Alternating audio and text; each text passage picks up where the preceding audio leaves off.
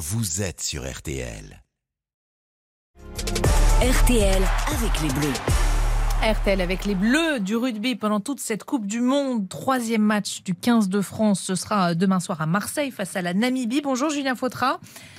Bonjour. Alors, le sélectionneur euh, Fabien Galtier a dévoilé sa composition hier. Les cadres qui avaient été euh, laissés sur le banc face à l'Uruguay sont de retour.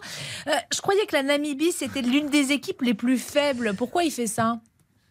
Eh bien, pour deux raisons, Amandine. La première, c'est que le match précédent contre l'Uruguay n'a pas été un, franc succès. Mm. Victoire, oui, mais vous vous souvenez, petite victoire On regarde la différence entre la France et l'Uruguay. Donc, on remet pas les mêmes joueurs à, trois exceptions près. La seconde raison, c'est qu'il faut du temps de jeu. Si vous laissez au chaud euh, les Antoine Dupont, les Thomas Ramos, les stars de l'équipe de France, ils manqueront de rythme quand l'échéance décisive arrivera.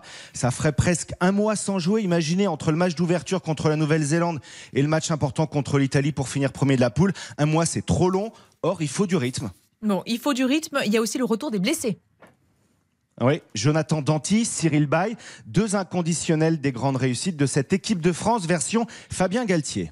Ils ont été de toutes les batailles, de toutes les tournées, quasiment. Donc ce sont des joueurs très importants pour l'équipe de France, tout simplement. Bon, et pour ces batailles, Julien, il va falloir faire sans Grégory Aldrit. Ouais, il a une gêne au genou, on n'en sait pas beaucoup plus ce matin. Il n'est pas sur la feuille de match contre la Namibie demain. On espère simplement que c'est pas trop grave parce que là, ce serait vraiment la poisse. Bon, effectivement. Euh, en tout cas, c'est un sacré euh, casse-tête à construire cette équipe, ces mhm. blessures à répétition. Oui, parce qu'une équipe, elle se compose semaine après semaine. Il n'y a pas de plan à long terme, euh, nous explique Fabien Galtier. Il faut aller chercher ce modèle dans des manuels d'anthropologie. Alors, je vais vous parler d'anthropologie maintenant. Enfin, plutôt le sélectionneur qui va vous en parler. C'est peu la théorie de Darwin. Si ça vous intéresse, on peut aller plus loin. Hein. Vous savez, Darwin, pour survivre, c'est pas les espèces les plus fortes ni les plus intelligentes qui survivent. C'est celles qui s'adaptent. Donc on essaie de, suivre un petit peu les conseils de Darwin.